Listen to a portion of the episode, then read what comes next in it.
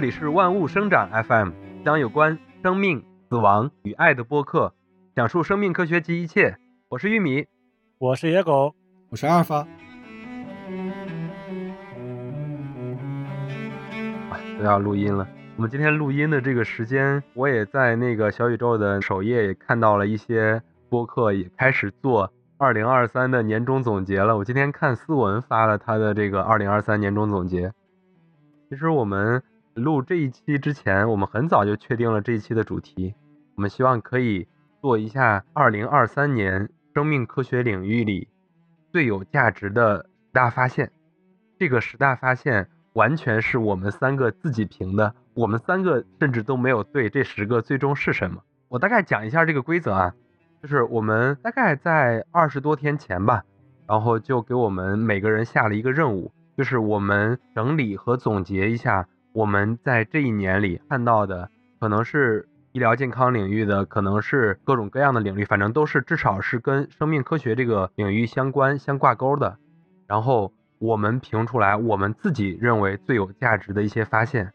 大概的规则是我们每个人先找三个，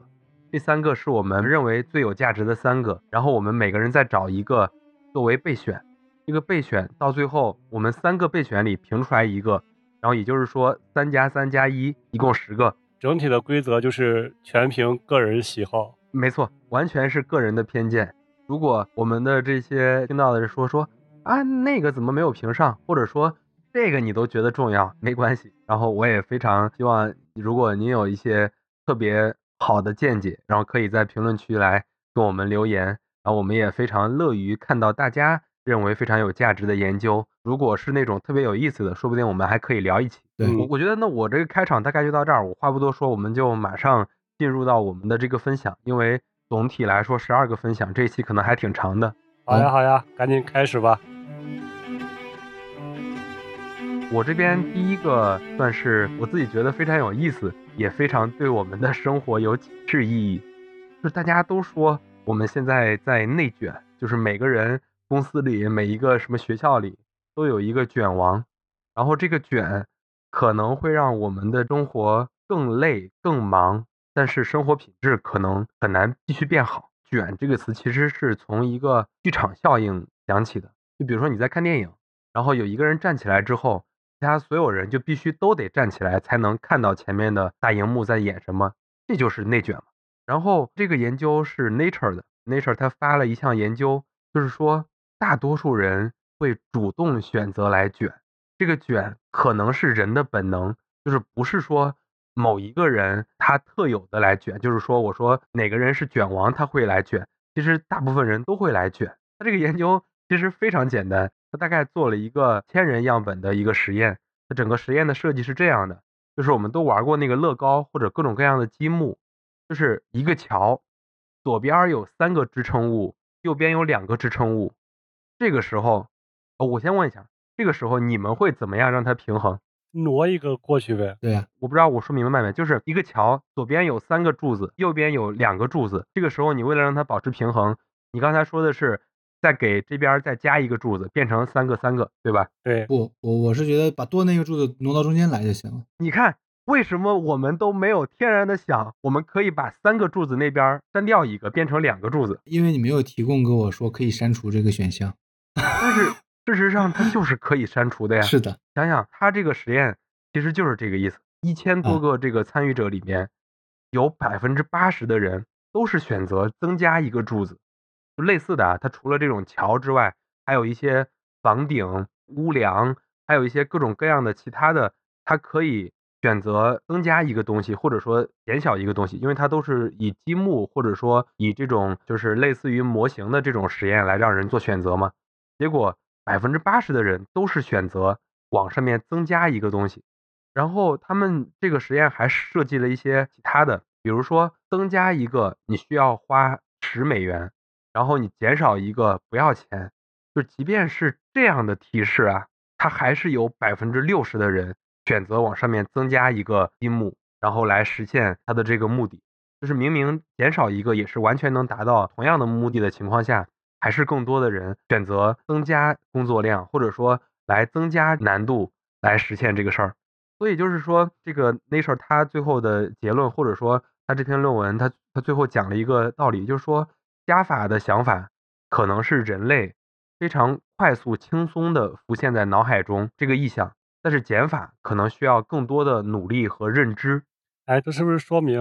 嗯，艰苦奋斗是刻在人的基因里的？差不多就这意思。我其实跟你想的一模一样，就是不是说艰苦奋斗，就是所谓的这种卷啊，这种可能在人的最基本的认知里，或者说最天然的这个认知里，卷就是他的主动选择，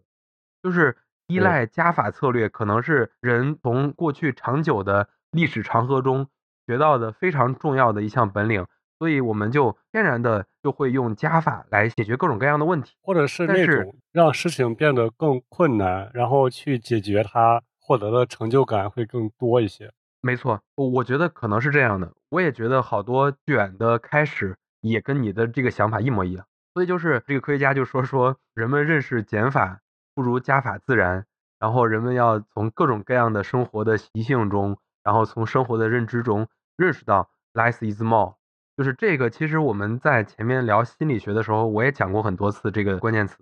我我就觉得这个实验很简单，也不复杂，但是我就觉得这个发现对于我们每个人日常生活，或者说你在思考问题的时候，能给你一点简单的这个提示。我觉得我嗯这个就就到这儿，嗯轮着来吧，下一个。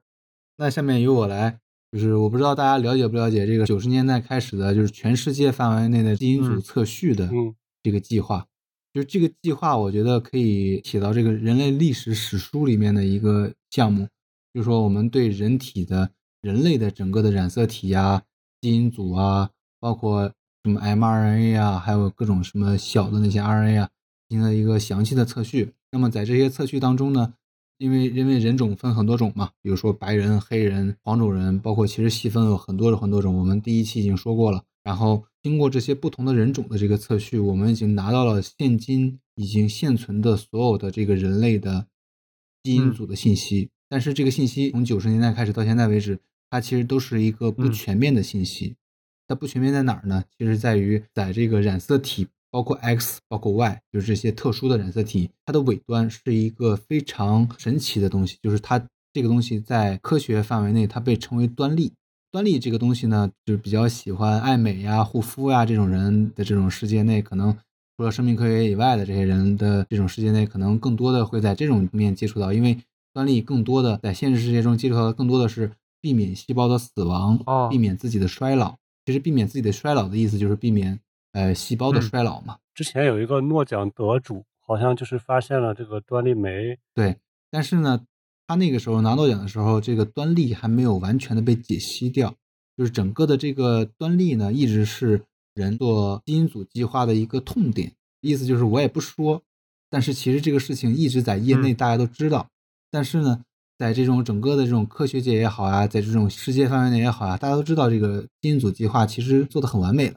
但是其实，在业内的时候，大家都知道端粒这个东西一直是一个痛点，因为没有一个人能够完全的把端粒所去解决掉的。所谓的解决掉，就是说知道端粒的每一个氨基酸的组成，每一个碱基的组成，其实是至今为止都没有一个人知道的。那么为啥呀因为端粒到端粒的这个测序呢，就大家都知道，这个端粒的末尾其实是一个非常非常固定的一个组合的碱基的这种、这种顺序。就是如果对这个比较感兴趣的人，可以直接百度端粒的这个固定的这个碱基序列，我就在这里不详细说了。然后，呃，在这个详细的这个序列内呢，这一点是固定的，但其实这个尾巴这段是固定的，但往前走这一段其实是完全嗯不固定的。因为它的完全不固定性，那么我们如何从零到一呢？就是通过了对人、对细菌、对植物、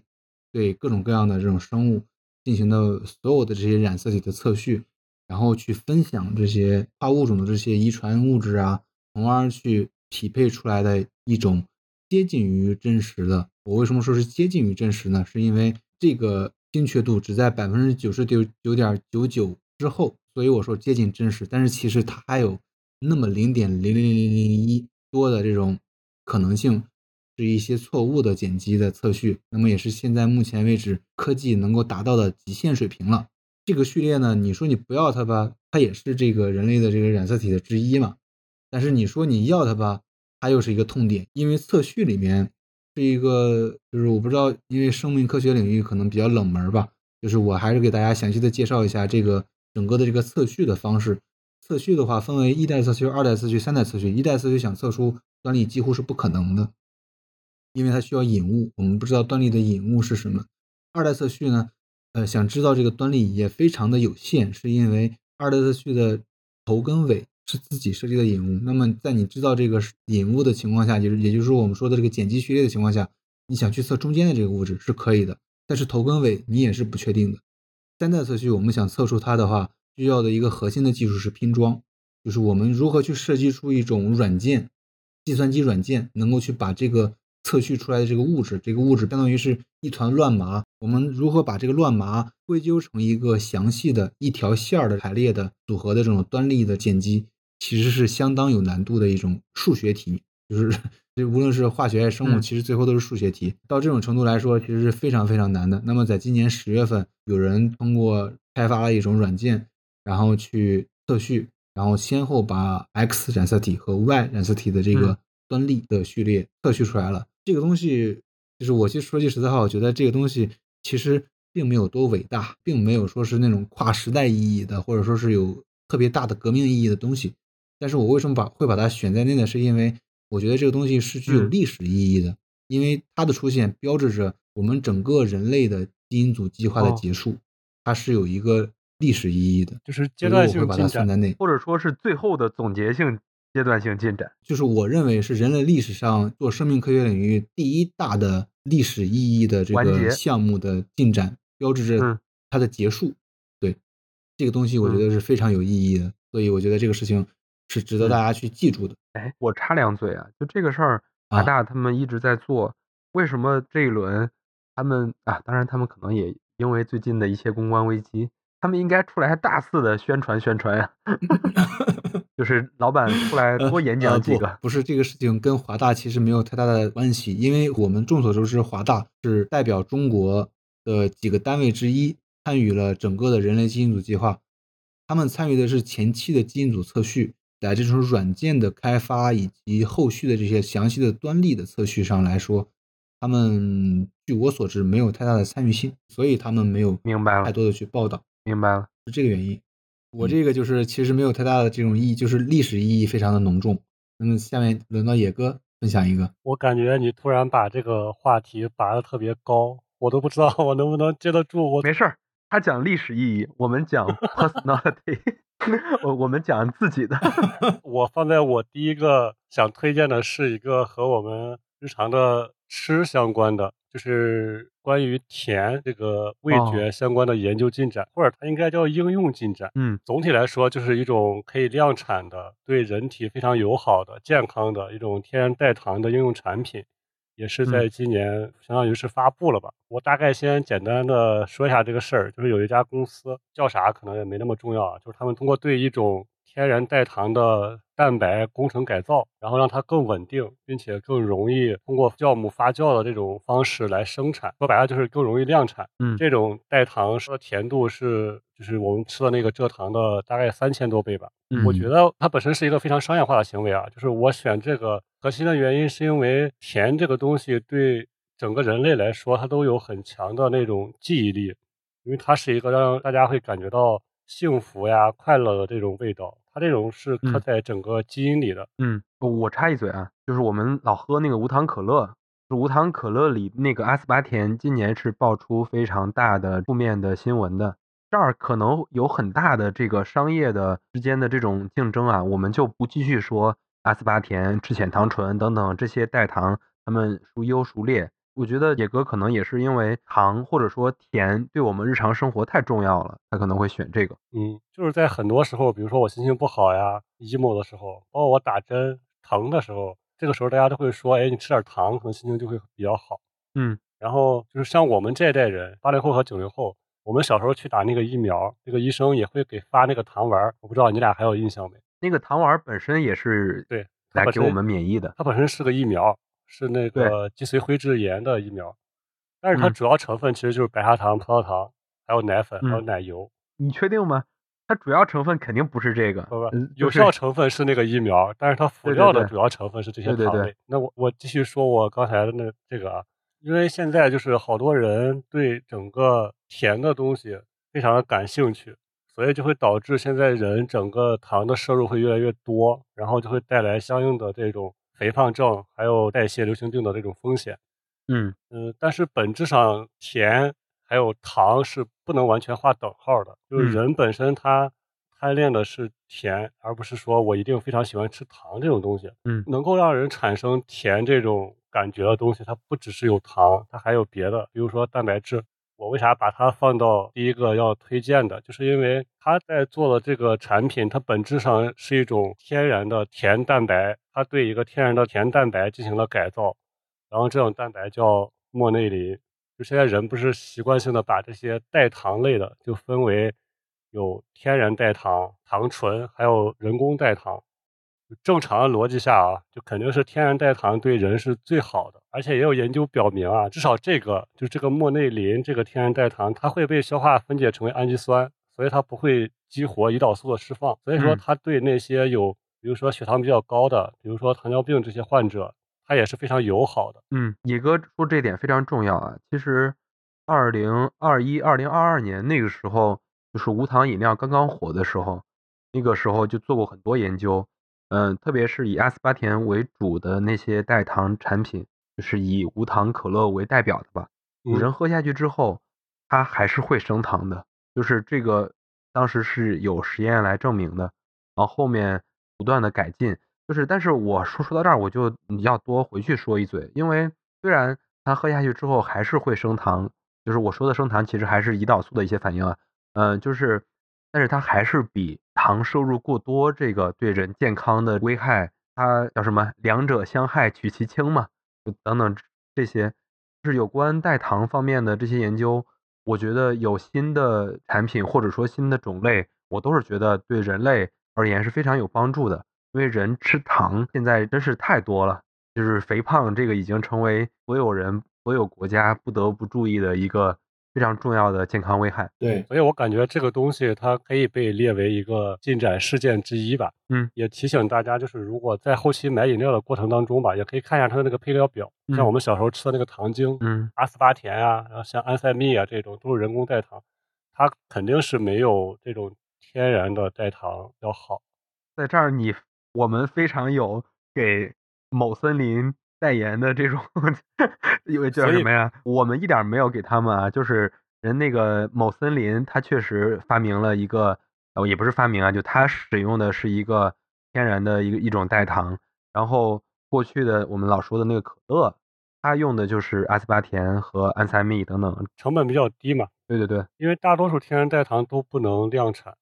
所以它就成本会高。嗯，你像今年发的这家公司，它用的这个莫内林这种甜蛋白，这个东西一九九零年之前就已经记载了，然后一下到上个世纪八九年的时候，然后才有科学家相当于做了一个单链的，这样就比较稳定嘛，要不然非常不容易生产。不管是你用各种的手段，它都是不太容易被生产出来的，而且特别容易失效，就是它那个甜味会没有这个效果，然后所以嗯就一直没有量产嘛。但是它现在嗯通过这样一个手段，就让它能够量产，然后它能够影影响到更多的人，所以我嗯觉得这个事情还是非常值得提一嘴的。尤其是像刚才玉米说的，最近这几年可不只是今年啊，就是每一年关于阿斯巴甜的各种讨论，其实就是关于人工代糖的各种讨论，就是每年都会有几期这种新闻，都说人家致癌。你想 想，我们从小吃那个糖精，就是从小就说那个东西致癌，说到现在，这个东西还一直有。对，我第一个差不多就到这儿，好的，接下来就交给玉米。那我就进行第二轮了。我的第二轮跟我们的广大女同胞关系比较紧密啊，呃，就是有关痛经的。看我找的这些，就是我认为有价值的，主要还是跟生活息息相关的。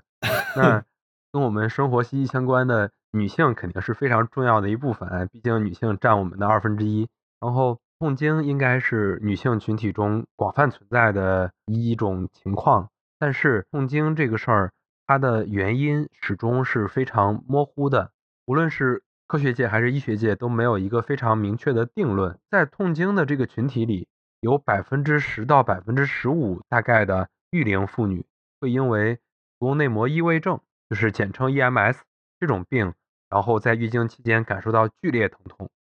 然后作为这种常见的妇科病，EMS 的病因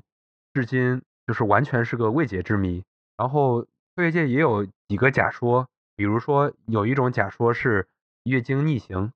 就是因为正常的话，经血会经过这个呃阴道排出体外，但是也有一些会流回到输卵管，然后并进入盆腔，这个是科学界现在公认的一个猜想的原因。但是对于大多数育龄妇女来说，她们可能都经历过月经逆行，但只有百分之十到百分之十五的会患上 EMS，就刚才说的这个子宫内膜异位症。所以就是因为大多数女性都会经历这个，但只有百分之十到百分之十五会患上这个 EMS。所以对于 EMS 的发展的这种机制，科学界都还在探索。然后 EMS 的相关研究其实进行过很多，长期以来临床上认为宫腔内就是子宫腔内几乎是无菌的，但是这个 EMS 这个疾病和子宫内膜的炎症又存在非常显著的关联。然后炎症又和细菌密不可分，所以就有很多科学家或者说有很多医生就猜想这个疾病是跟某种细菌是有相关性的，可能。然后科学家们还猜想出来了几个比较常见的，因为都能从一些关联性上看到，其中比较多的是一种这个缩杆菌，然后比如说叫聚合缩杆菌等等。然后这个研究是今年日本名古屋大学的一个研究，它发表在 Science 的一个子刊上。然后这个研究完全确定了子宫内膜异位症的潜在致病因素就是缩杆菌的这个感染。它的这个实验的整个的设计还是非常的全面的。它先证明了缩杆菌它能激活一些信号，然后这些信号又能诱导一些表达。它比较这个专业啊，我就不来具体讲是什么信号、什么表达了。反正就是它先做了一些缩杆菌感染。和子宫内环境里的一些高的表达的一些关联，然后随后在小鼠上还做了临床的实验，然后最后这个实验发现整个缩杆菌在子宫内膜里的一些作用机制之后，对所有的女性有一个很大的帮助，其实是有关痛经，特别是这个呃子宫内膜异位症等等这个疾病，就 EMS 这个疾病的治疗。因为目前在医学上治疗 EMS 主要的还是。激素疗法，比如说长期的排卵抑制，这个不仅有副作用，然后可能还会导致女性在治疗期间不能怀孕。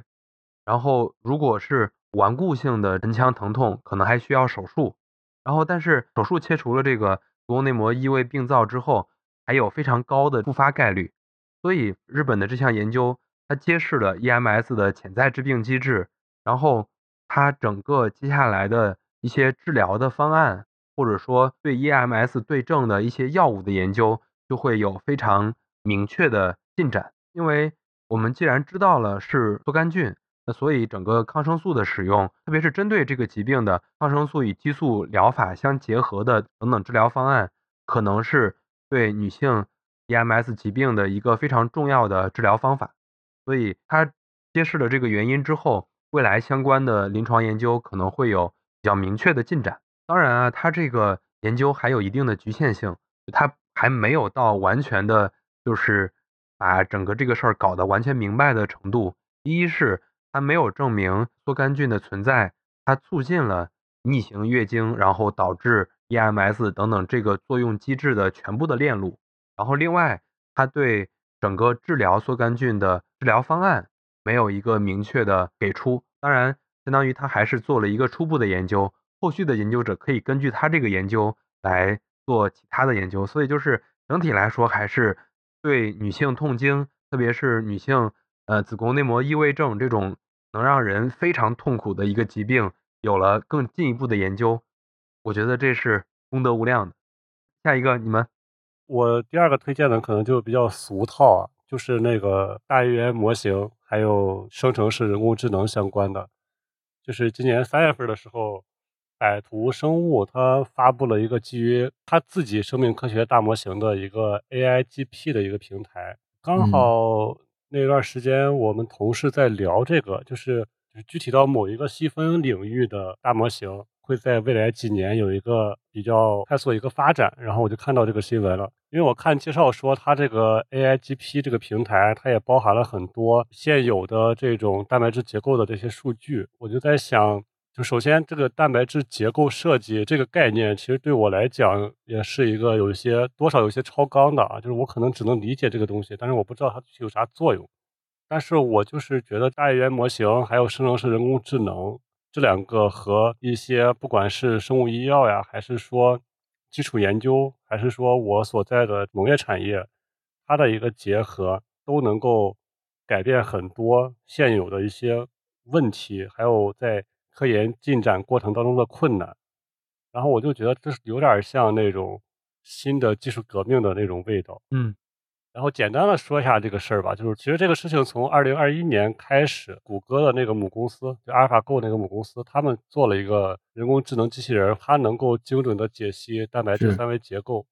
没错。然后就在这个两年之后吧，相当于整个人类，然后再创造一个新的蛋白质分子这种研究上，然后这两年一直有新的突破。然后我理解的啊，就是蛋白质分子结构。它做一个新的，或者是说它研究现有的这种分子结构，最重要的作用就是为新药的药分子设计，然后提供合理的靶分子及其结构。嗯，所以它就更有利于靶向药的研发。就这两年刚好靶向药这个概念也比较火。没错，当然这些都是我自己管中窥豹啊。没有，你讲的非常对，就是那个严宁教授、施一公教授他们做的都是都是这个事儿。就是我我不是说他们做的，就是他们的主要研究方向都是跟蛋白质的三维模型相关的。然后您讲到的这家 AI 公司，它其实做了很好的这个利用 AI 来预测这个模型的一套产品。其实你讲的这个一点也不俗套，你刚才说非常俗套，知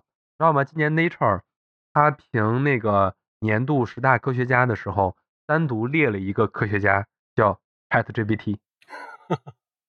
确实就是就是 A I G C 或者说大模型这个技术，绝对能算上第四次工业革命。嗯，就是它今年算是起始之年，各个国家都在努力的发展这个事儿，并且它不像当年提的 Web 三、元宇宙那些概念，提了一阵儿就没落了。我们现在还在越发的就是激进，各个国家都在做相关的研究。甚至 OpenAI 让 ChatGPT 火起来，这个公司还会因为我是要快点发展 AI，还是说我是要为了考虑安全慢点发展，跑到董事会，跑到把 CEO 都解雇等等这些，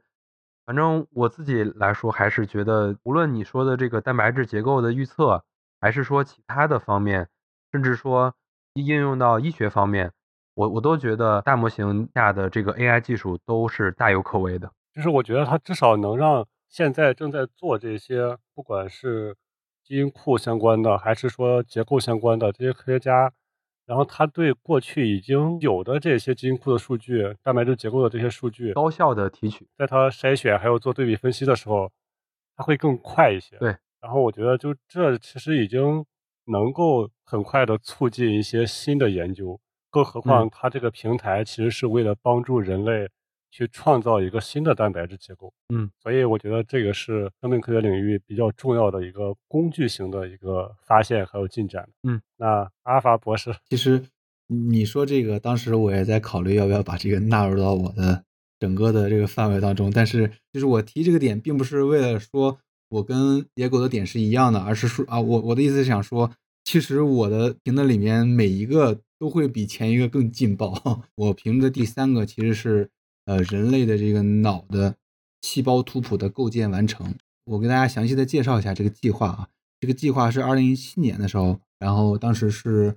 呃美国的 NIH 就就是所谓的这个国立研究院，当时美国国立研究院提出的，想要利用高新技术，就是超前的这种科学研究的技术手段来对大脑进行研究的这个计划。当时这个计划英文很长啊，简称为这个 BICCN。然后整个的这个计划呢，是由美国和欧洲团队为主导的全世界范围内的联盟。他们致力于研究什么呢？致力于研究的是人类非人灵长类和啮齿动物的大脑的这个细胞以及细胞类型以及细胞类型可能发挥的功能。当然，我我这个有点就是作弊了啊，因为因为这个其实不是一篇文章，是我评的是这个计划。呃，这个计划我为什么会把它评上评在二零二三年呢？是因为二零二三年它这个计划宣布出，相当于是有一批卓越的成果。我不知道他们前面是否有很详细的这种成果在内啊，我这个我没有详细的去追究。但是后来未来的话，可能还会有一些成果发布。但是这是一批最大的结果的发布，就是。在二零二三年十月份的时候，准确来说是十月十三号的时候，他们在 Science，就是我知道做这种科研的人都知道 CNS 嘛，C 就是 Cell N 就是 Nature，然后 S 就是 Science。Science 这个期刊其实是说句特别就是有这种私心的话，就是说 Science 其实我们在业内讲，就是它是很偏向于美国人发的，它对呃美国以外的这些人，啊发布这个文章的这个科学性啊，包括准确性啊。的要求会更高，在这种程度上来说的话，Science 其实是极具有这种实力的这种讲的这种嗯实力的这种这种论文的期刊。那么在这种期刊上，在十月十三号同一期，它一共发表了十二篇，同时发表了十二篇相关的论文。此外，在 Science 这个子刊里面，就是我们我们所谓的这种 CNS 的大主刊下面的大子刊里面，Science Advance 就是科学进展翻译成中文，然后包括 Science Translation Medicine 就是。呃，科学转化医学这两篇期刊上分别发表了八篇，还有一篇的这个论文，都是来论述 BICCN 的这个成果的。那么他们主要的成果在于，他们对人类非人领养类，就是说是恒河猴嘛，就是猕猴啊、恒河猴、石蟹猴，就是就是这些不同的这种称呼，其实都是这种猴子。然后包括啮齿类动物，就是说小鼠。大鼠就是各种鼠类的这种啮啮齿动物的这种范围内，他们去进一步的去解析了这些所有的有可能被我们当做实验动物的和我们现实中存在的已经有人已经有的这种病例的人类的大脑的细胞的转录组进行了转录组和表观遗传组和功能组和基因组进行了详细的解释。那么到此为止，整个世界上才把整个的人的大脑。包括人想要去研究人，但是因为伦理问题不能研究人的大脑的同时，去研究非人领养类。如果说非人领养类你也不能够获批的情况下，你要研究啮齿类动物来去代替非人灵长类和人类的情况下的实验室的难题给解决了。这句话有点长啊，就是实际上来说，就是为科学家们解决的一个大一个大难题，就是说，无论你怎么去研究，目前为止的大脑的，就是我们的人和猴子。和老鼠脑子的组成、细胞组成，包括任何的这种功能组成、表观遗传学的组成，都已经被解析清楚了。我为什么会把这个事情提到倒数第三位呢？就是比这个端粒酶这个人类基因组计划还要高呢？是因为这个也是有个人色彩的。就是在我看来，这个计划的完成，才是真正意义上的我们能够去完整的、全面的去研究人类的精神世界的科学意义上的变化。因为在这个实验之前呢。大家都觉得人是分为物理和精神的，包括牛顿，他们之前也是这样说，就是人是分物理和精神的。就是为为什么人是分物理和精神的呢？是因为有一部分我们是无法去探究的，就是大脑，包括电信号啊，包括细胞啊。这个很神奇的点在于，大脑是如何通过电信号去给人类传感，给身体传感，给人类增添了增添了这么多其他的生物所没有的情感色彩。我觉得这一点是是我们未来能够去连接人类的这个精神世界和物质世界的桥梁。只有在这个基础上，我们才能够全面的去研究，包括什么阿尔兹海默呀，包括一些呃精神性的这种疾病啊。就是在我来看的话，其实都是在这个计划的完成的基础上，才能够被完全的去真正的去被研究。因为我们在之前所研究的时候，其实是就像。之前所说的就是我们其实，在管中窥豹，因为我们都不知道大脑有有什么东西，我们都不知道有什么细胞。那么我们去研究，其实研究是片面的，因为假设我们知道脑大脑里面有什么有某一类细胞，我们研究的是某一类细胞对于阿尔兹海默的影响，或者是阿尔兹海默会因为它来产生。那么其实都是很片面的。大脑包括人体是很复杂的系统，我们不可能通过某一些的这种细胞来去。阐述出我们整个人体系统的机制，那么在此基础上，我才会认为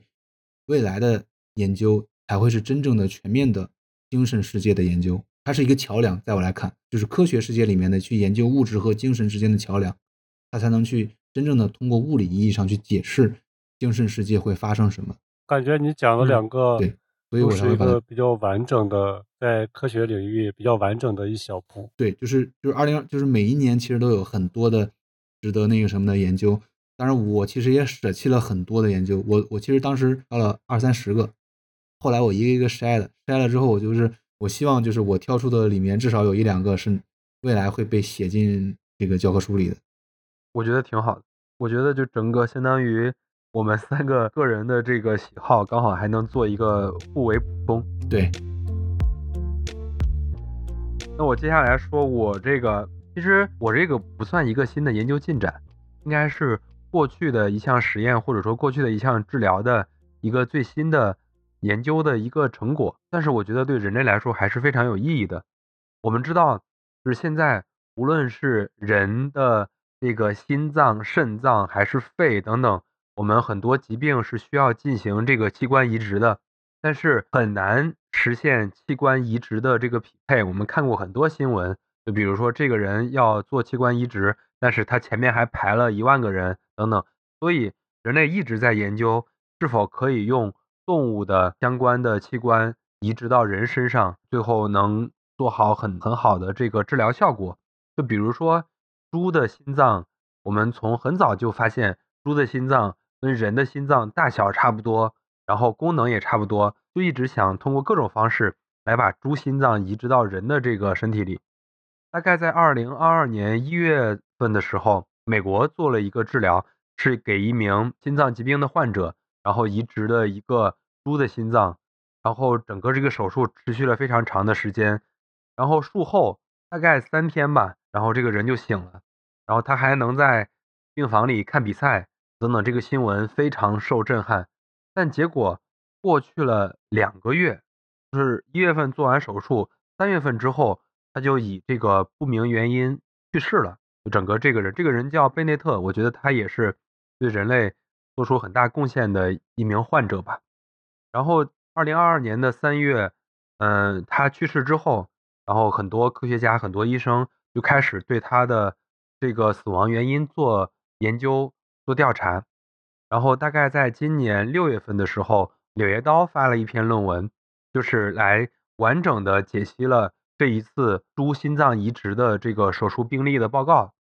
然后他大概分析出来了几个死亡原因，这个死亡原因有些是可以避免的。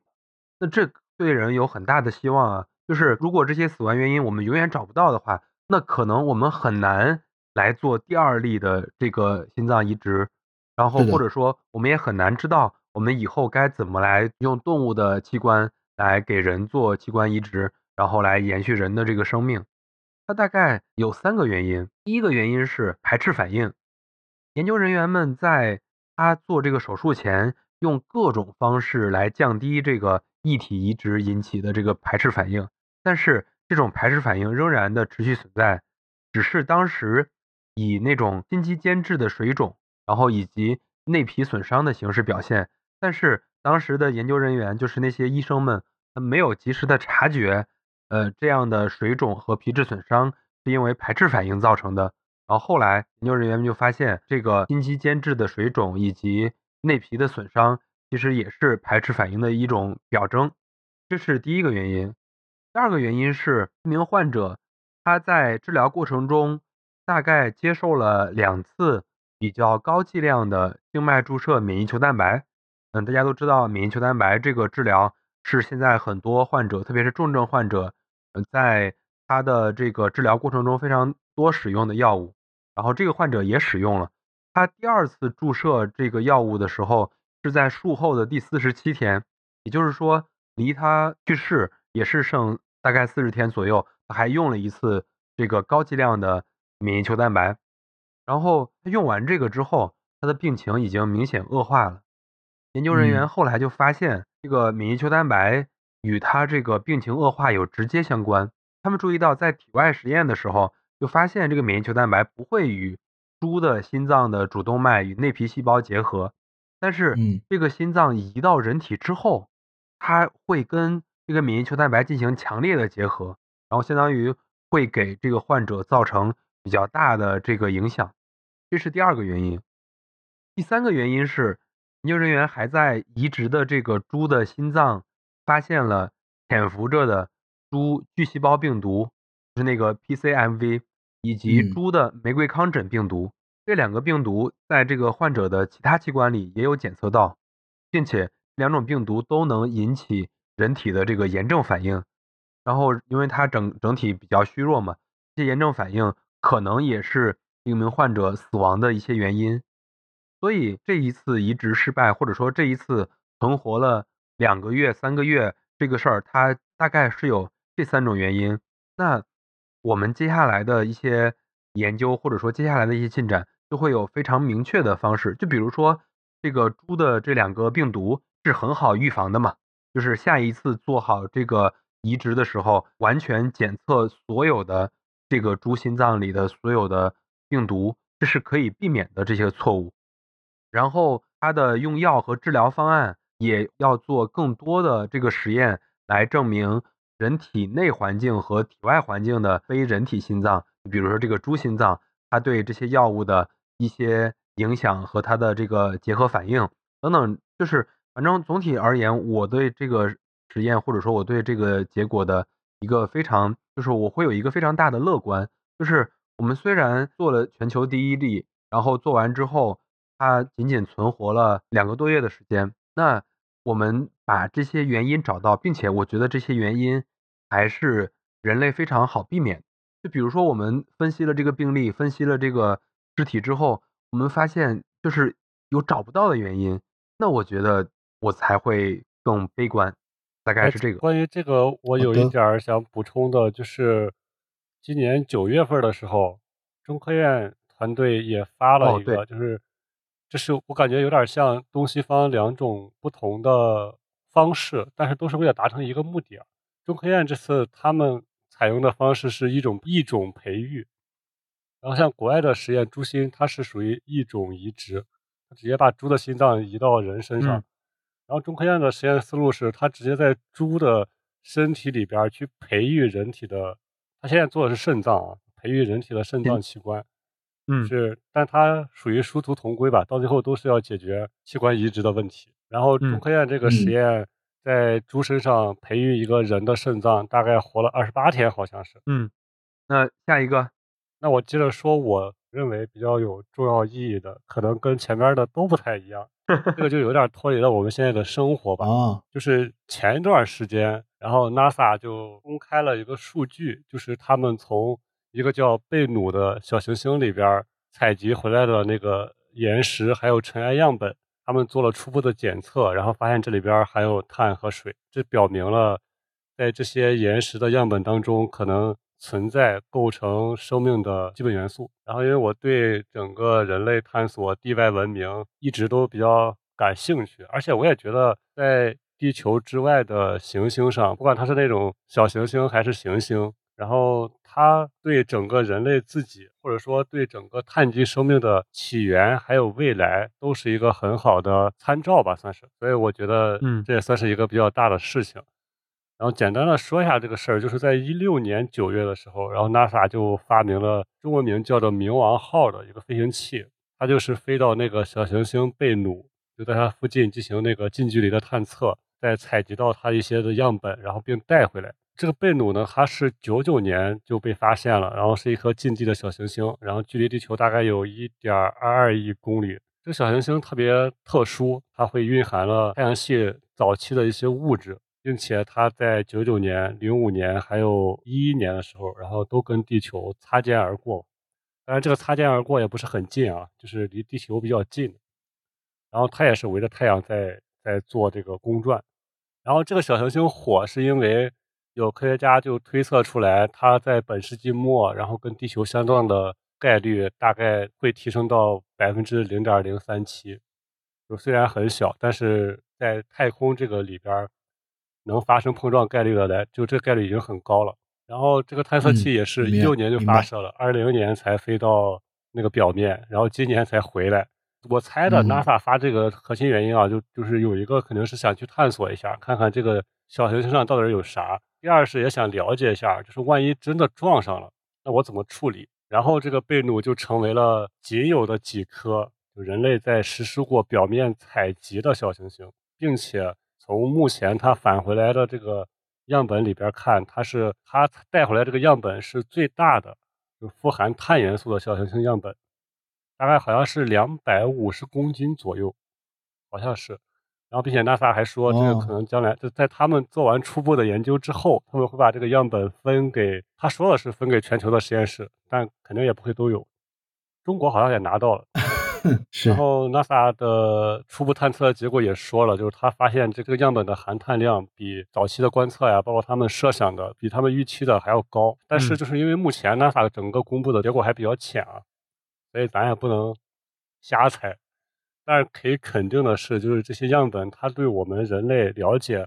太阳系是如何形成，甚至说了解地球上这个碳还有水元素到底是从哪儿来的。就是我不知道你俩还记得吗？就有一种说法，不是说地球上的碳主要是来自于陨石碰撞嘛？还有水都是来自于陨石碰撞。我记得水是来自于陨石碰撞的，有这种说法。所以它对这些研究方向肯定都会有一个帮助，是有一定的价值的。但是这个事情就是可能有兴趣的朋友，大家肯定得关注一下后续，因为它随着它检测的越来越深，它可能会发现更多的东西。嗯，我们这个从我们身体里的一个细胞、一个器官，以及大脑里的整个你大脑是什么样子，已经聊到了域外的生物啊。当然，这个还不能证明是生物啊，至少证明了碳和水。对，好呀，阿尔凡，我下面要分享的这个，其实是我心目中的第一。就是二零二三年三月底，然后我当时还在读博士的时候，在实验室看到的一篇文章，我大为震撼。就是在 MIT，就是麻省理工大学，然后做教授的张峰他们的团队，我我知道你要说的什么了。对，发的一篇 Nature，然后就是他在呃细菌上面又找到了一种物质蛋白质，是可以作为这个治疗性的这种蛋白。然后的有效载体，通俗的话来来说，就是他开发了一种工具，这种工具就是可以递送到你身体内的某一种特定的细胞里面。这个我觉得可能在这种世界意义上来说，它不是很大，但是我觉得它才是真正开启了这个未来的这种新纪元的新，就是我们国内一直在说什么精准医疗、靶向医疗、精准医疗，但其实这个词落下来的这个分量一直没有那么的重。就在我来看，呃，可能到这一篇文章为止，我才觉得，呃，如果说我们来谈精准医疗、靶向医疗，它才是真正的可能能实现，是因为它是能够真正的能够达到靶向一个细胞去做一种特殊的蛋白质的递送，给相当于是大家可以理解为正常的我们发烧啊、感冒啊或者其他病啊，我们会打针，就是相当于是给我们自己打，不会给我们看病的家人打，只会给我们自己打。这个研究的结果呢，就是说把我们人体分为无数个细胞，它只会给某一种细胞打，它不会给其他的细胞打针。这个有什么好处呢？就是它极大的促进了未来的研究的可能性。就是比如说我们对癌细胞，对，呃，癌细胞有一种特殊的这种表面受体，假设它有的话，那么我们就可以真正靶向的只去杀死某一种细胞，包括啊什么神经这种细胞的研究啊，我们可能会靶向的去治疗阿尔兹海默。然后包括一些呃疑难杂症啊，就是很很很稀有的那些东西，可能在这种工具的这种加持下，它再稀有，它也不会逃过我们的研究的这种靶向。它越稀有越好，越稀有反而我们越容易把它靶向出来，我们越容易针对它去做一种医疗。在这种技术的加持下，我觉得才是真正的开启了新的这种精准医疗、靶向医疗的这种大门。我自己其实是一个。张峰的这个粉丝，是因为我是做基础研究嘛，然后张峰团队一直做的这个研究都是服务于基础研究的，就是他做的任何研究都是基础研究的基础研究，就是他是为基础研究提供服务的，包括他自己之前做的那个，我觉得即使是不做医疗行业的人，大家应该也都听过这个词儿，是叫 CRISPR-Cas9，不一定是 Cas9，Cas 各 Cas 各种数字，就这种。很多很多很多，全部这个东西的的最初的来源就是张峰团队。大家看过那个呃基因编辑相关的，无论是报道还是研究，还是当年那些负面新闻，可能对这个词会有一点点印象。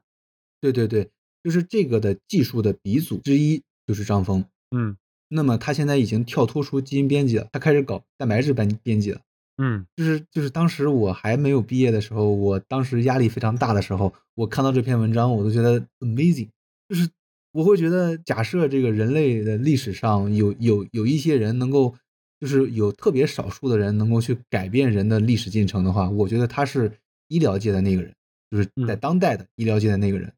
包括我身边的所有人都觉得张峰是非常有希望能够获得诺贝尔奖的华人。那么他现在太年轻了，因为他他现在他是八二年的人，现在才四十一岁。嗯诺贝尔奖里面的医学奖的获得者，一般在四十五岁上下八岁的时候会做出他自己的成名作，但是在三十五年之后才会被被颁给诺贝尔奖。也就是说大概七十到八十岁左右。对对对，所以诺贝尔奖的平均年龄是五十九点一四岁，就是这个是平均的所有的诺贝尔奖人的年龄。嗯因为很早的时候，就是那些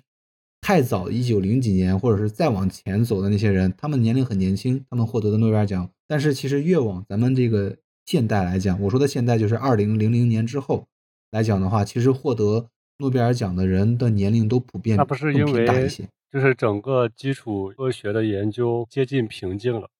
对对对，是有这个原因。在此基础上，我觉得不仅是我呀，我们都一致觉得张峰是一个华人医学界之光，只能这样说。就是他做的很多东西，只有你在这个行里面，你才知道他做这种事情事情有多离谱。你刚才说的这个事情，还有张峰教授这个人，像我这么不关注整个生命健康基础科学研究的人，我都听过你说的这个事情，但是我没想起来。你知道它有多离谱？就是我说的这个研究，它是如何找到这这个载体的呢？这个载体就是我们所说的这种人体的卡车，它是如何找到的呢？是因为它当时发现了人的一种共生菌，叫发光杆菌，它是跟人体的就是身上是共存的，它在共存的人体上面占比特别特别的低，然后它能在人体的这个共生菌里面找到这一个菌，并且能够在这个菌里面找到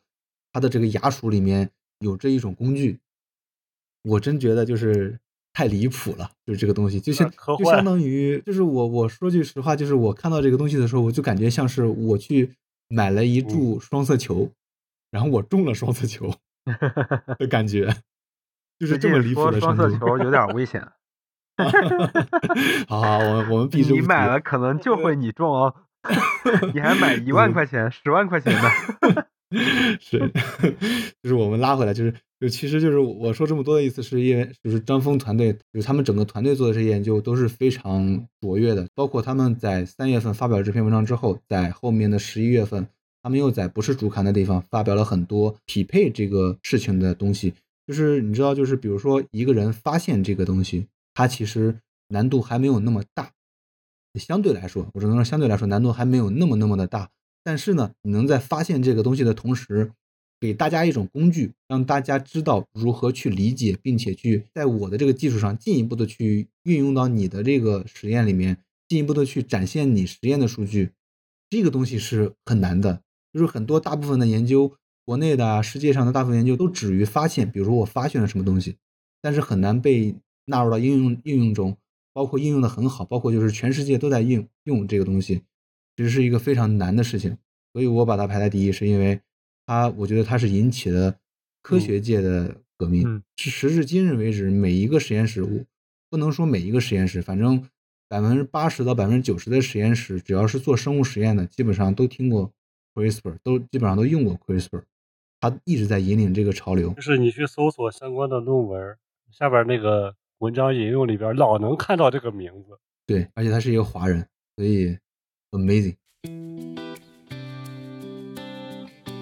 哇，我们一人刚才说了三轮了，也就是说，我们完全个人观点的已经评出来了，我们认为的九大二零二三年度最有价值的生命科学领域的新发现。我们最后一轮，我们三个也分别都会讲，讲完之后，我们三个互相的 battle 一下，认为哪个是更重要的，我们就给它评到第一名。当然，我们最后这三个，我们最后我会也发一个投票，大家如果感兴趣的话，也可以投一下，你认为这三个里边哪个更重要？好对，要不然还是我先讲。好呀，我的这个，我自己认为还是非常的厉害，也是非常的对人类有帮助的。呃，是日本的一个研究，日本大阪大学的一个干细胞生物学家林克言，他的这个中文名字也不算中文名字，就中文字儿的那个名字叫林克言，就是林教授吧。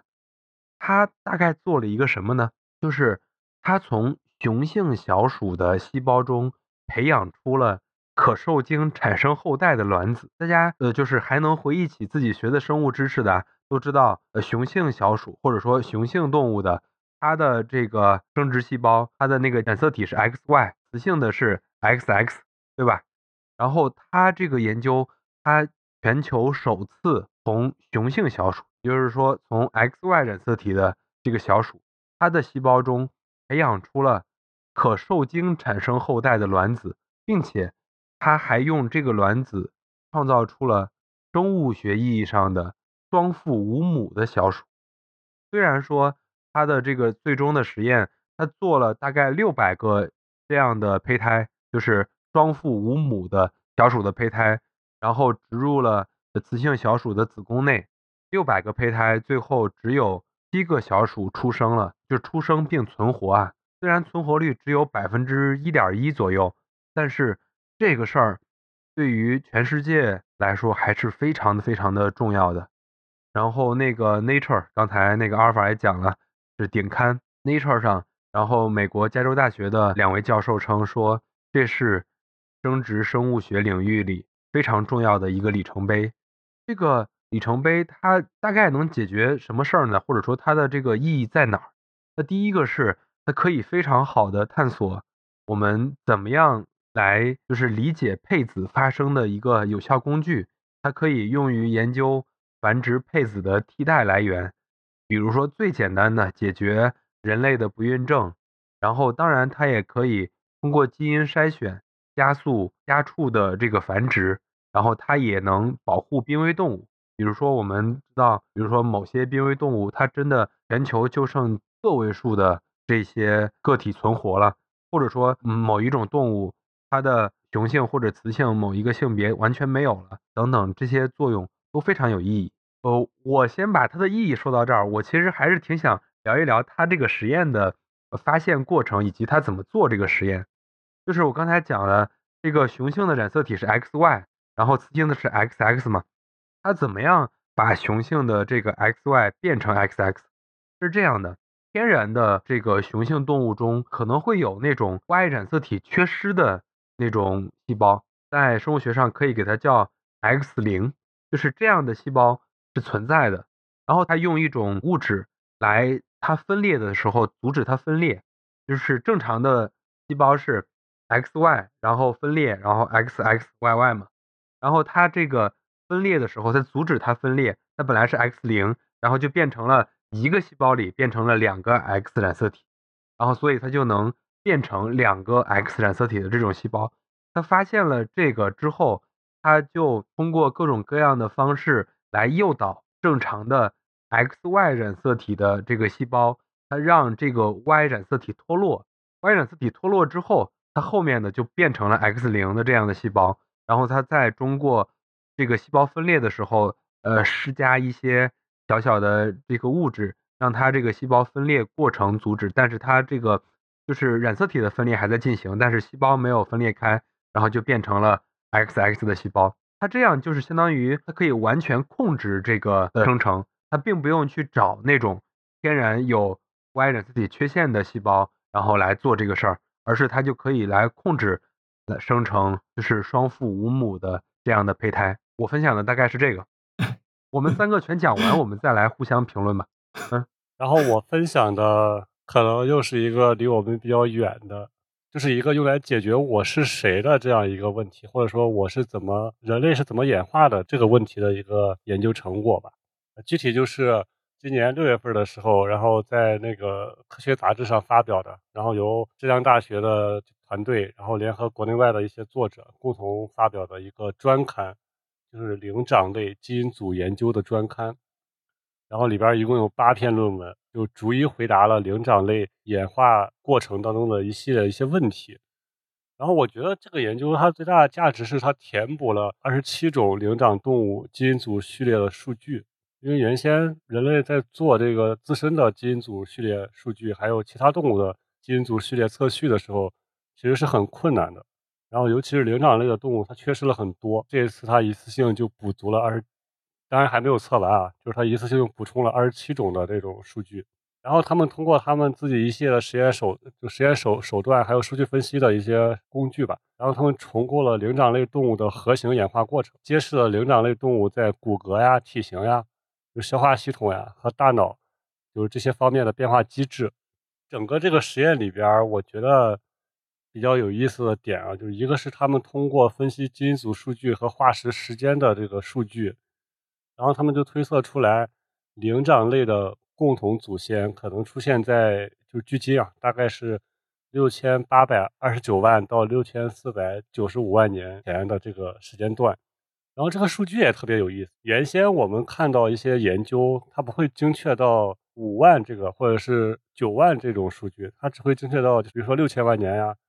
两千万年啊这种单位。因为我不做基础研究啊，就我觉得它这个数据应该是相当精准的。然后我要说的是，这个时间刚好是白垩纪生物大灭绝那个时间点，非常的接近。然后这个时间段大概就造成了这个飞鸟恐龙的灭绝。这个点儿其实就是说明灵长类动物在最开始演化的过程当中，可能也受到了整个物种大灭绝的影响。我个人开一个脑洞啊，因为它经历了这些大灭绝的，不管是自然灾害啊，还是各种各样的事件之后，它作为一个动物，它会应激。然后就加速了它基因突变，就是灵长类动物才会产生了，比如说后来它站起来啊，然后他的脑部开始迅速发育啊，就这些生理上的一些变化，这是其中一个点。然后我比较感兴趣的还有一个点是他关于说这个人类八号染色体的，就是八号染色体一般就是现在的医学啊，就现在的科学认为八号染色体一般都决定了整个胎儿的发育是否健康，智力是否低下，主要是这个作用。在解释它这个结果之前，然后我就先。简单的说一下灵长类的演化关系，或者说灵长类动物的分类吧。通俗点讲，就是现在还存在的灵长类大致可分为三类，就是猿猴。这个猿猴的猿是那个原来的猿，不是那个人猿泰山的猿啊。猿猴猴还有猿，然后其中猴又可以分为新大陆猴和旧大陆猴，然后猿又可以分为长臂猿、猩猩和人，大概是这样一个关系。关于这个八号染色体，以前人们都认为。人的八号染色体是一整条，就是完全继承于灵长类祖先的这一部分。然后他们通过他们这些实验，他们发现猿猴还是刚才说那个猿猴啊，就猿猴中它对应人类八号染色体的那一段染色体，它是处于断裂而非合并的状态，就是它是两条。也就是说，可能人类的八号染色体跟灵长类祖先的这两条八号染色体它是同源的，但不是完全继承的。因为灵长类的祖先的它的这个八号染色体它是分开的，然后人类是在演化的过程中，这两条染色体逐渐融合成了一条，变成了现在的八号染色体。那反过来讲，就是猿猴对应的对应的人八号染色体的这段染色体，它是直接进程的，就直接继承的，它是直接继承了原先就人和猿猴统一的灵长类祖先的那一段。这个研究就是我们现在来看，它好像对现有的这个生物体影响不会很大，但是我觉得它可以让我们对整个非人的灵长动物的它的基因组的演化呀、适应性演化呀，包括它分子生物学方面的研究，它都做了一个很好的基础。因为原先大家可能是猜想呀，不管是怎么着了，然后它通过一种非常。科学的手段，然后我通过它基因的一些继承关系啊，然后通过它基因数据的对比分析啊，然后通过这些印证了它到底是怎么产生了一些变化，就是人和猿它到底是怎么一点一点分开的。然后我就觉得这个非常能够帮助我们去回答我们是怎么来的这个问题。嗯，我其实觉得，我提议，我觉得这个我们适合单独聊一期。对他这个文章特别多，我都没看完，其实。啊，阿尔法，刚才玉米分享他那个的时候，我就一直在想笑。我就是我发现我们俩你俩重了的点是一样的，没有重，就是我们俩找的方向是非常一致的。就是一致到什么程度呢？就是我们俩一直都在找这个受精卵发育这块的东西。然后我讲的这个东西，我觉得就是感觉是会稳定胜出，是因为大家都知道我们为什么会去研究小鼠也好，研究非人灵长类也好。其实人是自私的，就是做投入那么大量的经济去研究这些东西的原因，是因为他们想去研究人类自己。所以我想讲的就是二零二三年一个，就是我觉得是见仁见智的一个十大发现，其实是两篇文章。这两篇文章说的意思是什么呢？就是人可以绕过精子和卵子的受精系统，直接产生胚胎，这是世界第一次，就是世界上发生的第一次。但是呢，就是这个他们的研究，因为国外就是大家知道，一个是一个是 UK Cambridge 就就是就是剑桥，一个是魏兹曼研究所，就是所谓的以色列最杰出的一个研究所，在世界范围都都有名的一个研究所。这两篇文章共同的方向就是说，人可以绕过受精卵，嗯，精子与卵子的结合，可以仅仅通过体细胞诱导的干细胞，通过人的干细胞就可以诱导出一个完整的胚胎，并且能够发育且成熟。但是呢，因为这个我这样绕着说，对，因为我这样绕着说，大家可能会觉得没什么。其实我用一句大白话来说，就是人现在已经向克隆人踏出了真正的一步。就是前面我们所说的克隆人都在想象，或者说是还受限于精受精卵呀、精子卵子结合啊这一步怎么怎么怎么着。但是这一步才是真真正正的人迈向了克隆人，就是跟你完全一样的一个人的真正的一步。这感觉太科幻了，我感觉特别像又重新复制了一个你，正儿八经的复制了一个你。对对对，就是人在之前的话是就是教科书上写的，我记得这句话就是人必须由受精卵发育成胚胎，在这个前提下呢是精子和卵子的结合。那么这两个实验完美的去证实了这句话其实是过时了，就是目前为止我们人类可以不通过受精卵来发育成胚胎，我们可以直接通过人的。体细胞诱导成多能干细胞，包括干细胞在内，直接变成胚胎，直接能够绕过人体的受精卵发育过程。嗯，那么这个给人类开了一个什么先河呢？第一个是，我觉得我为什么说是见仁见智呢？一个开了一个什么先河呢？就是说我们可能会在未来会开放这个克隆人这一项政策，也也可能会永远禁止啊，就是我只是说猜测。那么另外一个方向是什么呢？这个这个给 LGBT 群体。提供了一种新的思路，就比如说我如果不是异性恋的话，嗯，那么你可以通过你自己的手段去制造出一个一个人，他可以像你，他也可以不像你，他可以百分之多少像你，就是可以精确到百分之多少像你，百分之多少像别人，嗯，这个是另外一篇文章。我说的这个，我最后一句话说的这个这个事情呢，是在二零二三年同期中中科院他们发了一篇文章，就是他们把这个胚胎里面再植入。百分之三十的啊，我记得好像是百分之三十吧，胚胎干细胞。那么在这种情况下，人类的胚胎还能够正常的发育，这就意味着我们未来可以精确的，当然这只是未来，现在是不可以的。就未来就是可以精确到我们的胚胎里面百分之多少的细胞是来源于母亲，百分之多少的细胞来源于父亲。当然这个父亲和母亲是要打双引号的，就是就也许他不是母亲。嗯，对，就是其实是可以精确到这一步了。那么再加上前期我们今年所说的。有体外子宫的这个选项，嗯，就给我们人类的繁衍的这个未来画上一个非常大的饼，就是我们未来的繁殖方向是多样性的。嗯，我其实挺想问你，这个研究它到哪一步了？它这个胚胎到了几周？还是说它它是就是只证明了可能，但是没真正培养？呃，他们受限于伦理的原因，只培养到了胚胎的十四周啊啊十四天。对，十四天，第二周啊，第二周，因因为国外的法律规定是胚胎到第几周之后，就是它是已经被定义成人了，就你不能去破坏它了。嗯，但是因为他们是实验，所以他们签署了很多的协议，就是这个胚胎是不能够在这次实验里被培养成人的。但是那两篇文章里面的，他们在讨论里面说的很多，就是客套话也好，虚伪的话也好，就是为了去掩饰这个未来的恐怖性。可能性也好，为了减少人类就是不太了解这个实验的人对这个实验的恐惧也好，他给出的这个定义非常含蓄。但其实，在我理解来看，就是他们那个胚胎完全没有问题，他们可以继续培养。嗯，对。主要是我听完你讲的，我突然又有了之前的那种想法，这其实是在创造一个新的物种，就是现在你必须是人跟人嘛。对对对。那未来我可以人跟马，那是不是半人马就这样来的？啊不不不，不不不不不不不不，这这差得远，这差得远。不是现在？的技术可能就是必须是同种吧。但是你看他这样其实是他其实你听我讲还解决了一个问题是，生殖隔离的问题啊你。听我讲，你听我讲，他没有没有解他没有有解决生殖隔离，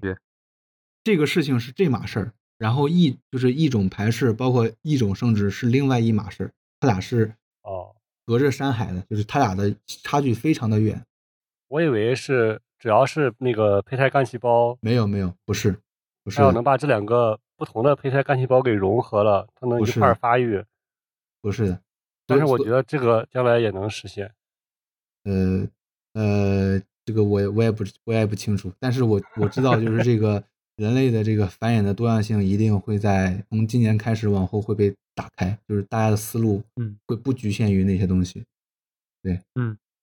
但是这个是太可怕了。我觉得它就是可能能阻止的，呃主要还是会受到法律的限制。嗯嗯，就包括像刚才提到的，嗯，就是这这样的胚胎只能培养到两周。哎，然后包括国内其实也在，呃，在做这个事情因为那个贺建奎事件之后，嗯发布了相关的法律，就是对呃胚胎的研究，特别是基因编辑、基因什么各种各样的技术，做了对整个法律上的研究。对，然后完了之后，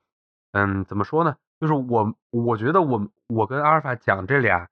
就是他那个，就是我这个为什么能做？因为毕竟是小鼠嘛，对就是他最后能做下来，还能让那个小鼠最后生下来，还养到现在。但是反正到现在为止，呃，那个林教授，就日本那个林教授，他还没有公布，嗯、这个小鼠的生存状况。因为按照如果时间估算的话，他做实验的那七个小鼠，嗯现在大概是一岁半，就是一年零六个月左右。嗯但是它的整个生长的情况，然后包括，因为他在他的论文里写，这个小鼠的生育功能是完全 OK 的，那它已经就相当于那个小鼠已经成年之后，它有没有进行下一步的有性繁衍，然后他还没有做进一步的公布。然后，但是我我也挺期待它如果有下一步的研究进展的发布的话，可能也是一个挺有价值的事儿。对。然后我想我想插一句嘴，就是又绕回我刚才说张峰团队的那个那个事儿了，就是像我说的这个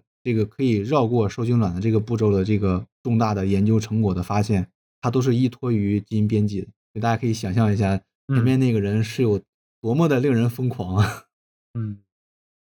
我觉得挺难评的。我不认为你那个比我这个牛，为啥呢？因为你说那个事儿，就因为你说那个事儿，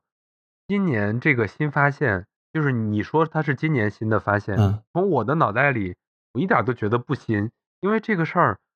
从克隆出现的那一刻，咱脑袋里好像就有过认为会有一天会这样，只是可能碍于各种各样研究的进展，然后各种各样法律、伦理等等道德的限制，但是我脑袋里从来没有一个怀疑是说这一天他来不了。我懂不知道你你的意思懂我意思不？我懂你的意思，嗯就是这就这个东西被大家了解的太久了，导致你会觉得它不惊讶。对对对，嗯我懂，我懂就是我你的意思。我我没那么惊讶，对就是我以为早就有了，你感觉是吧？嗯嗯嗯只是因为伦理，我懂我懂就是它没有出来。嗯，就是我作为一个不太关注这些方面的，我以为你说的那个意思就是可以实现我说那个跨物种去结合。啊，我懂了。就是，但是呢，就是这个东西我，我为什么会会觉得它是我的当干货呢？是因为就是我们之前就包括玉米刚才跟我说那个意思，就是说我们大家都其实一直在理解这个事情，一直在接触这个知识，这个东西其实它中间是有非常大的差别的。就是我们所之前所了解的那些什么做克隆啊、做胚胎啊这些东西，他们其实都绕不开一个核心步骤，就是首嗯先要有受受精卵，就别管你是怎么去拿到这个受精卵，别管你是这个精卵结合是人工的还是这个就是人体结合的这种，别管是怎么样，但是都绕不开受精卵，那就意味着我们永远不可能去绕开生殖繁殖这件嗯事情。那么现在他做的这个实验是意味着就是说，我们人可以不通过繁殖这个事件来去进行繁衍，就是我我从嗯。你身上拿一个细胞，然后拿拿一块东西，就就是意意味着就跟就跟那些科科幻电影中成现实的一样，就是比如说我取到了你一块皮肤，我取到了你一嗯。块活细胞，然后我把它拿过来，重新把它干细胞化，嗯，我就能把它诱导成胚胎。就这没错。这件事情跟前面我们所接触到的那些可以制造出克隆人的那个阶段的那个过程是完全不同的一一件事情，就其实细节上有差距。嗯，我再我我再我再稍微补充一点，就是就是基于这个发现，其实今年我猜大家应该看过一个视频，就是一个科学家讲说，我们现在通过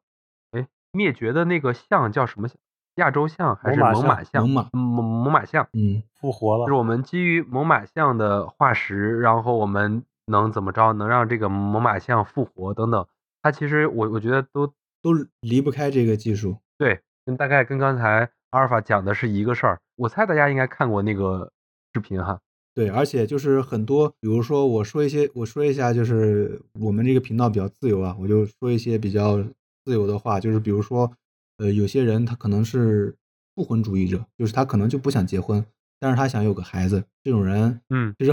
是有的，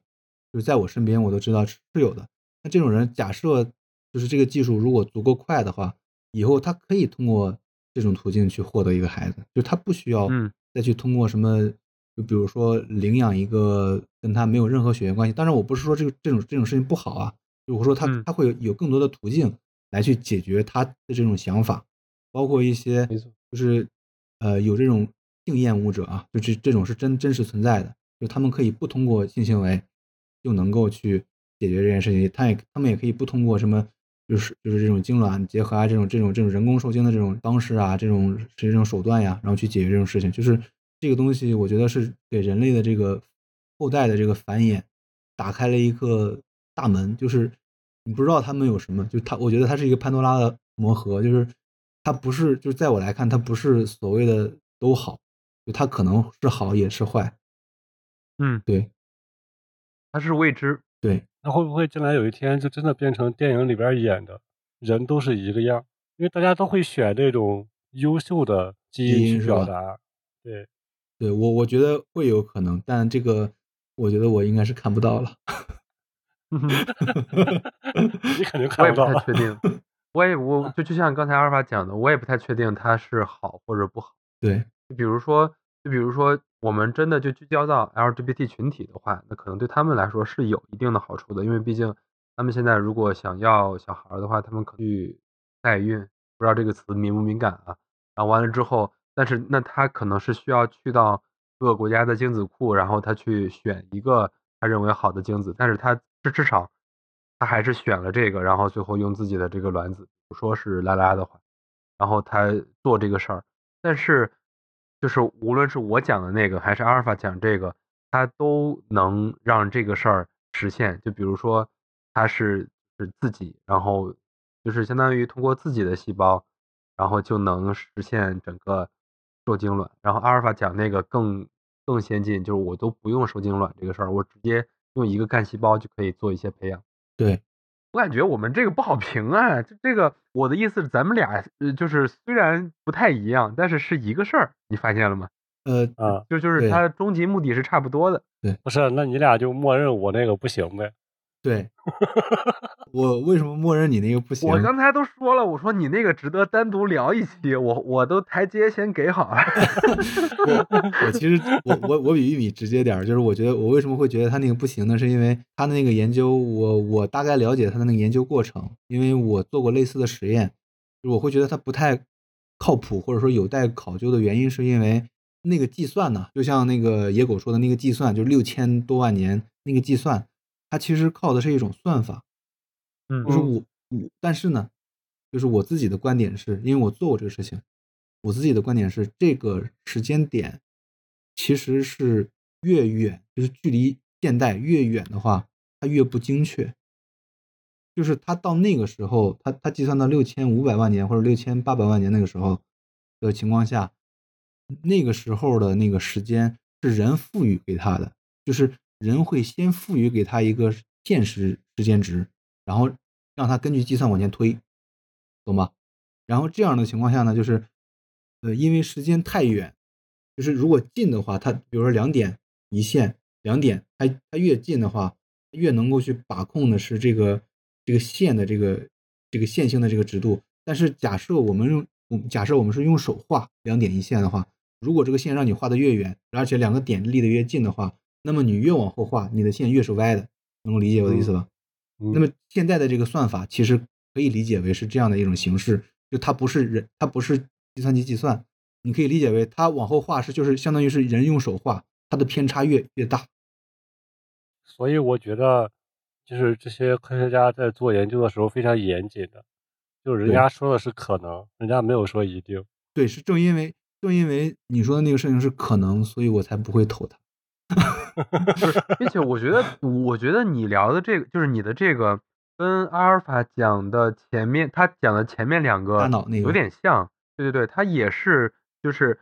刚才那个阿尔法讲的是人的那个基因组计划。你这个其实是人的近亲嘛，灵长类动物，它的这个基就是本来它这个这个事儿的起因也是因为要做灵长类动物的基因组计划，呃，这个计划，然后后面做的研究，只是说这个研究，我但是就是我我我不是为了台阶啊怎么着，我是觉得这个研究真的很有意思，就是它真的是值得聊的，就是我们这些近亲们他们的整个这个过程，就比如说，比如说刚才说那个。飞鸟类恐龙灭绝这个事儿，就是大家可能很难想象鸟类是怎么诞生的。当然，我在这儿就不再展开了。我觉得就这个跟这个真的可以单独聊一起。对对，这个跟那个聊的时候，我们可以可以可以来聊一聊。对，嗯，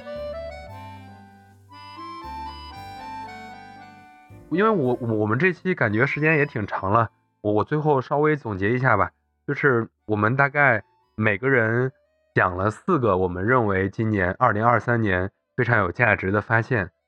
就是这个完全是我们个人的意见啊，就是有那种非常站在人类学角度来思考问题的，然后也有站在很微观角度来思考问题的。然后大家如果有一些好的想法，或者我我指的好的想法就是大家如果有一些认为你们认为非常有价值、非常好的研究，也非常欢迎大家在评论区跟我们留言。当然，我们也会把我们最后那三个研究放到投票里。如果你想来投票，就可以在小宇宙那平台上投一票，然后看看大家认为哪个更重要。然后，当然呢，呃，就是我们这一期会放在二零二四年今年的前面两天，我我忘了是哪一天要发啊。反正就是我在这儿也算是多说一句吧，祝大家新年快乐。我觉得二零二三年是不太容易的一年。今天我们录制的时候，我们刚发了年度汉字是“振”，当然官方解释是振奋的“振”，但是从我的角度来说，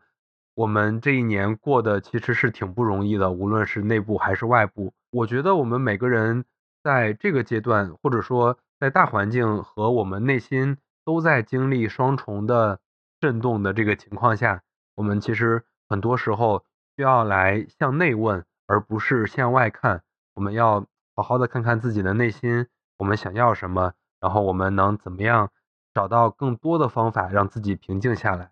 我在这儿说一句祝福语，然后也可以那个等会儿阿尔法和野哥也一人说一句给我们听众讲的新年的话。我就像我刚才讲的，我希望大家能找到可以让自己平静的事儿。祝大家新年快乐！然后刚好是新的一年，然后像刚才玉米说的。我们都经历了比较不太平的二零二三年吧，然后也希望大家在二零二四年吧，反正我自己是这样觉得的，就是自己在二零二四年会尝试更多我觉得有意义的事情，或者说我想之前一直想做但是没有做的事情，也算是给自己一个新的开始吧。好呀，那我我最后也是想，就是也没没特别多吧，因为我觉得。还是先祝大家新年快乐，然后希望大家每个人都能够在这个世界上找到自己想做的事情，然后并且坚持下去。这个事情还是挺难得的，希望今年大家能够继续找到这个事情。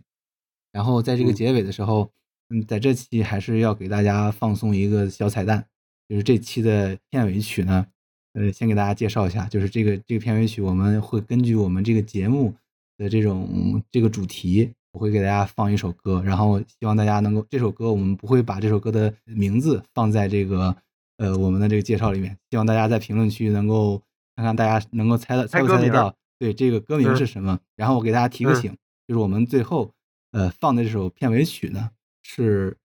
每一届历届的这个诺贝尔奖颁奖典礼结束之后的晚宴里面的结束曲。然后希望大家新年快乐，身体健康。就是说到这儿了，这期发布的时候，阿尔法应该也已经到美国了，也祝他的工作生活一切顺利。然后完了之后，我们要跨越太平洋的录音了。嗯，好呀，好呀，好谢谢。好呀，刚好大家都是新的开始，是呀新，的人生阶段，新的开始。对呀，嗯，好呀，好呀，那我们这期就到这儿，拜拜。嗯，拜拜拜。拜。